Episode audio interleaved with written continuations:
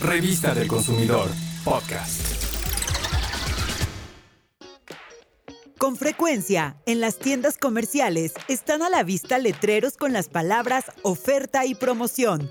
Pero ojo, porque no son lo mismo. Al producto o servicio ofrecido con la misma calidad, pero con un precio más bajo comparado con los normalmente presentados, se le denomina oferta.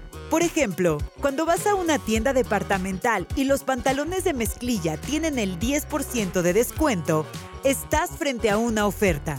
Mientras tanto, la promoción se considera cuando te ofrecen productos o servicios con la finalidad de proporcionar adicionalmente otro producto de manera gratuita o a un precio reducido. Por ejemplo, si un día entras al supermercado y ves un anuncio que dice 3x2, la promoción es que pagues dos productos regularmente del mismo precio y te lleves tres. Así estarías obteniendo un producto gratis.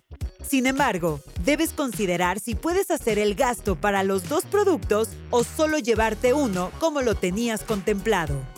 Una más de las promociones puede verse como entrar a un concurso, es decir, algunas marcas utilizan recursos como compra 399 pesos en productos seleccionados y estarás participando en nuestro concurso de viajes a la playa. Incluso, algunas marcas muestran sus promociones con figuras o leyendas impresas en las tapas, etiquetas o envases de los productos, distintas a los que obligatoriamente deben usarse.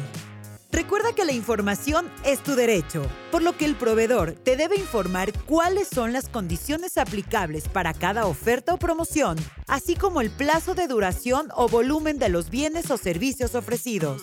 Si el proveedor no fija un plazo ni volumen de la oferta o promoción, se presume que éstas son indefinidas hasta que se haga del conocimiento público y por los mismos medios de difusión su conclusión el proveedor no cumplió la oferta o promoción, tienes derecho a exigir el cumplimiento de lo que te ofrecen, así como a aceptar otro bien o servicio equivalente e incluso pedir la rescisión del contrato.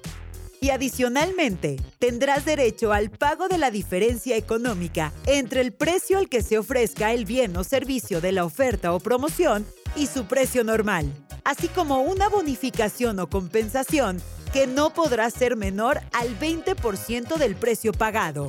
Infórmate, conoce y haz valer tus derechos. Revista del Consumidor, podcast.